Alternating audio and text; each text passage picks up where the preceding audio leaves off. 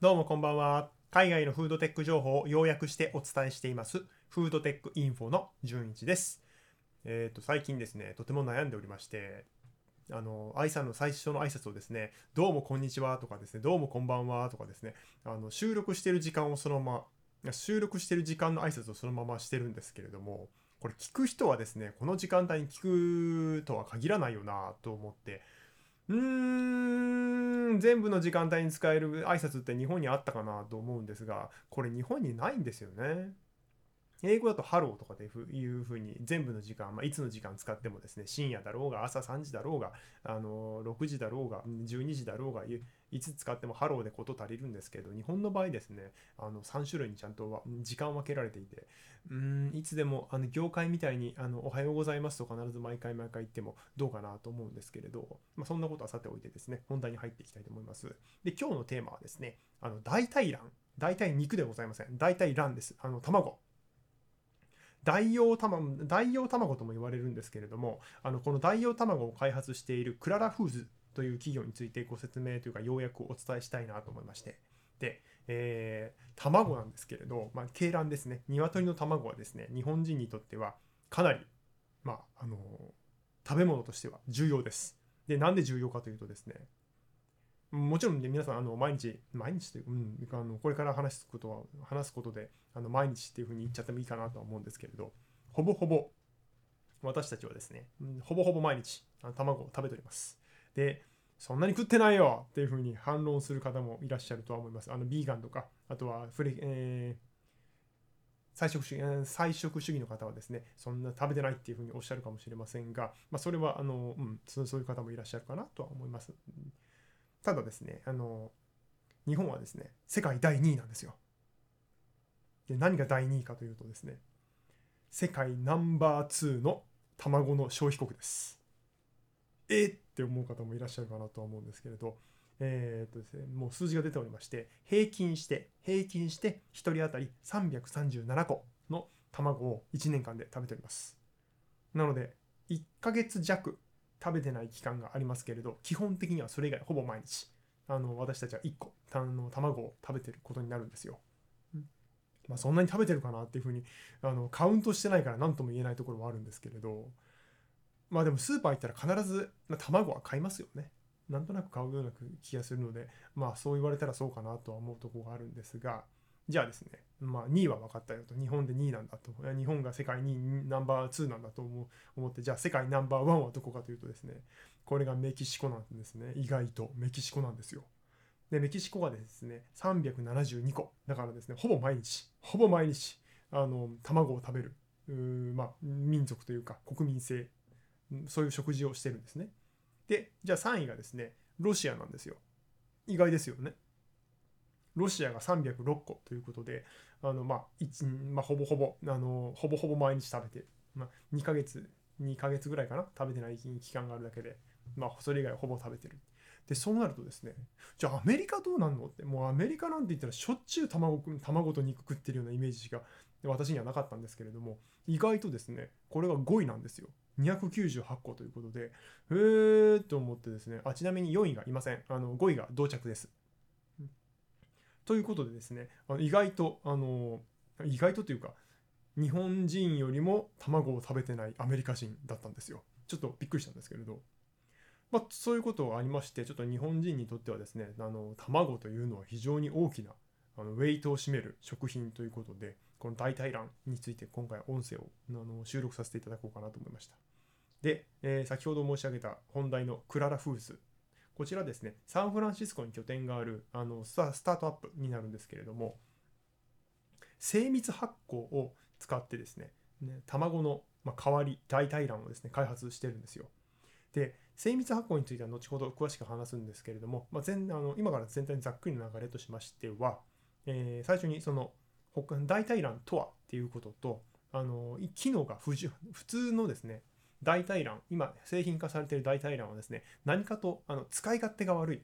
代替卵なんですっていうことと最後にクララフーズが作っている代替卵はどんなものっていうのとまとめさせていただこうかなと思います。で、えー、とその今現状ですね代替卵を作っている企業はいくつもあるんですけれどこのクララフーズ以外に。であの有名なのはジャスト社の、えー、ジャストエッグ、ね、ジャストエッグとかですね、あとはイスラエルの、えー、ゼロエッグとか、あとはイギリスで、イギリスだったら、えーと、プラントヘッド、であとはオッグス、インドだとエバフーズなどですね、結構代替卵を作ってる企業はあのあるんですが、その規模は小さくてですね、あんまりあの代替肉に比べると、まあ、数が少ない。で、その理由はですね、あの要求される機能性というか製品に対してですね要求が非常に高くてそれを実現するのがとても難しいっていうのがあの理由として挙げられます。でその理その要求されるあの、まあ、機能なんですけれど卵にもうそのそのそもそも論としてですね卵は非常に多くの機能を兼ね備えた、まあ、ある種これだけいろんな機能を取りあの持っている食品は多分少ないんだろうなというふうに改めていろいろ調べて思ったんですけれど皆さん卵の機能ってパッとこれとこれとこれとこれって言えます？全部ですね。全部でですね22種類あるって話なんですよ。そんなにあったっけと思うんですけど22種類もあったかなと思うんですけれどあのさらっと調べたらですねあの22種類って出てきてへえと思ったんですけれど。でちなみにあのいくつか簡単代表的なやつはさらさらさらっとあげますあげるとですねまずマヨネーズのあの、まあ、素材として使われていますけれどあるいは乳化剤の代わりなんですね。油と要は水と油をあのいい感じに混ぜ合わせてくれる乳化剤としての役割とあとはもうプリンを作る時にまあ、うん、卵ないと始まらないですよね。だから熱を加えると固まる凝固性。であとはですね卵白泡立ててあのメレンゲが作れますよね。要するに泡泡立てが、うん、気泡性であるとか。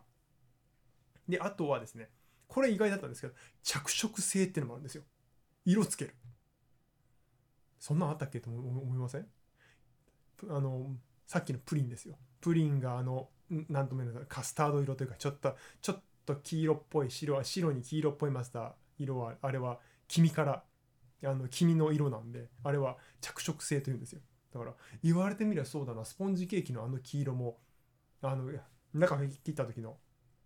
あの、ま、黄色というかカスタード色というかあれもですね黄身の黄色なんですよ。だからああ言われてみれ着色料の役割もしっかりあるなと思うんですけれどあとはですねあのそのベーキンベーキング生地を膨らますための膨張性とかですねいろいろ機能があってですねこの機能を持たせなくちゃいけないっていう代替卵代替卵を作る上ですね非常に厳しい要求がいろいろあるんですね。でこの機能をですね先ほど申し上げたなん、えーとですね、先行して走ってるジャスト社とかですね、ゼロエッグとかプラントヘッド、あとオックス、エバーフーズとかはですね、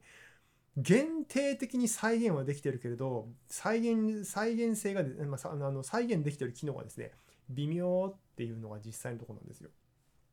で、ジャスト社に関してはですね、オムレツは作れる。で、スクランブルエッグも作れる。ただし、卵に入れても全然膨らむ役割はない。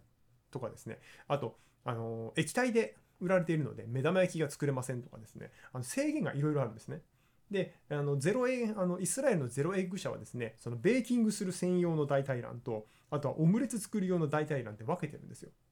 というふうにいろいろそのああでもないこうでもないといろいろな方法であの手この手で何度か再現をしようとしてるんですけれどいかんせんうーんちょっと微妙っていうのが実際のところですね。特にですね、目玉焼きは作る機能がほぼほぼないです。だ大体溶き卵のような形で販売されていることが多いので、目玉焼きは作れません、現状では。で、えー、問題のそのクララフーズなんですけれども、クララフーズがですね、取り組んでいる方法は、他あの今まで挙げた、えー、と先行している代替卵を作ってる企業はですね、基本植物ベースなんですよ。で、えー、こちらのクララフーズはですね、あの植物ベースではなくて精密発酵技術を利用してその卵のタンパク質を作ろうとしています。で精密発酵って何やねんって話なんですが精密発酵はですねあの遺伝子改良を加えた、え細菌に、まあ、バクテリアとかにですねあの砂糖とか特定のあの栄養素を与えてやってその、えー、バクテリアとか、まあ、細菌がですねあのほんま要するに作ってほしいタンパク質がペッて吐き出すっていうようなあの仕組みで栄養素を作ってるんですね。で遺伝子改良したえー、最近ですかへえみたいなとこがあるんですけれどあの今も今この、ま、この音声を取ってる段階でですね結構遺伝子改良した、まあ、酵母菌とかですね遺伝子改良したあの細菌というのは思った以上に私たちの生活の中で当たり前に使われてますね。あのチーズを作る時にですね作る原材料として、えー、添加物としてですね、まあ、そのチーズをより発酵させやすいえーとまあ、添加添加添加剤というかその発酵促進剤みたいなものにねレンネットっていうのがあるんですよ。これヤギのあの胃袋とかの中に住んでる、まあ、ある種大腸菌の一種なんですけれどこういうものとかをですね私たちはあの、まあ、遺伝子改良した細菌からですね作らせているという現状がもうあるんですね。なのであのええー、と思っててもですね、まあ、私たち普通に食べちゃってるけど、ね、食べちゃってますのでっていうのがあります。なので新しい技術ではございません。で話戻してですねその細菌発酵でその代替タンパク質を作る代替代替卵のタンパク質を作るとですね事実上分子レベルにおいては卵と一緒。ということになっております。でこれをですねクララフーズは今後ですねあのま製品化するために規模を拡大していくということで今回ですねあのベンチャーローンをですね800万ドル組んだという発表が少し前にありました。で800万ドルなんでざっくり計算で、ま、8億円ですね。8億円のローンを組んだって。はあ。8億円のローンかって。よっぽど勝てる自信ないと絶対組めへんわ。ってまあ事業と個人では絶対にその規模が違うんですけれど。うーん随分強気な社長やな。まあ社長というか創設者やなと思うんですけどね。まあとはいえですねあのそれなりの賞賛があってのことだと思うんですけれど。で、えー、その大殺菌最初にあの最初の方に申し上げた代替卵を開発する企業が少ないということもありましてもしクララフーズがですねうまく予定通り、まあ、予定通りというかあの、まあ、目論見通り、えー、細菌発酵で作った代替卵がですね、ばっちりその通りですね、卵と同じ機能、で、分子レベルで同じってことは、卵と同じ機能と、卵と同じ特性を持ったタンパク質が作れるっていうことになってくるので、もしそれができたらですね、まあ、ほぼほぼ今ある代替卵はですね、まあ、なくてもいいかな、みたいなところが出てきちゃうんですよ。で、それぐらい今、あの、まあ、格差、格差じゃないな、それ、えー、と能力が違う。能力が違う。違う性能がですね全然違うものができる可能性があるのでそうなってくるとこのクララフーズがですね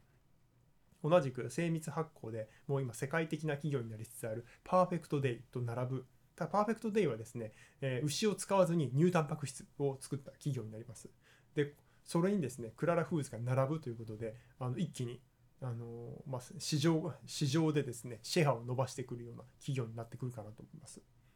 で、えー、私たち日本人としてはですねそういうものがあの増えてくれるというか普及してくれると嬉しいとは思うんですけれどもまあ突っ込みどころはですねあの日本人としてはですねあの、まあ、日本人の私としてはですねこれたまかけ卵作れんのってなあのこれで卵ご飯卵ご飯が作れんのかなとかっていうことをですねねふっと思ったりするんですよ。日本人はですね生食をする非常に極めてあの珍しいあの国民性こんなあの食性を持っております。あの他の国に行った時にですね絶対に生卵を食べちゃダメですからね。あのほぼほぼサルモネラ菌がついてますんでもう食中毒で病院行く羽目になりますんで気をつけてください。あの生卵を食べれるのは日本だけです。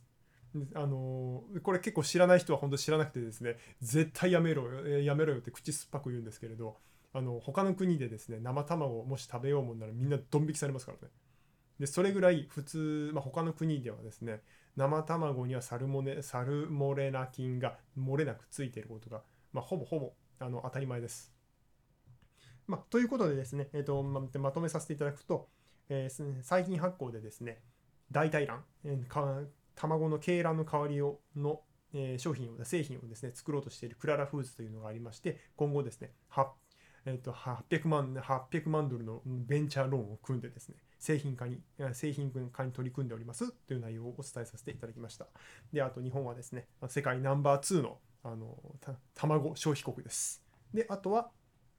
まあ、他の他社が作っている代替卵はですねぶっちゃけちょっと性能的に微妙っていうのがあるので今後クララフーズがですねうまく製品化できるかがとても興味深いところだとは思うんです。というわけで、えー本日の音声は以上になります。どうもお時間ありがとうございました。失礼いたします。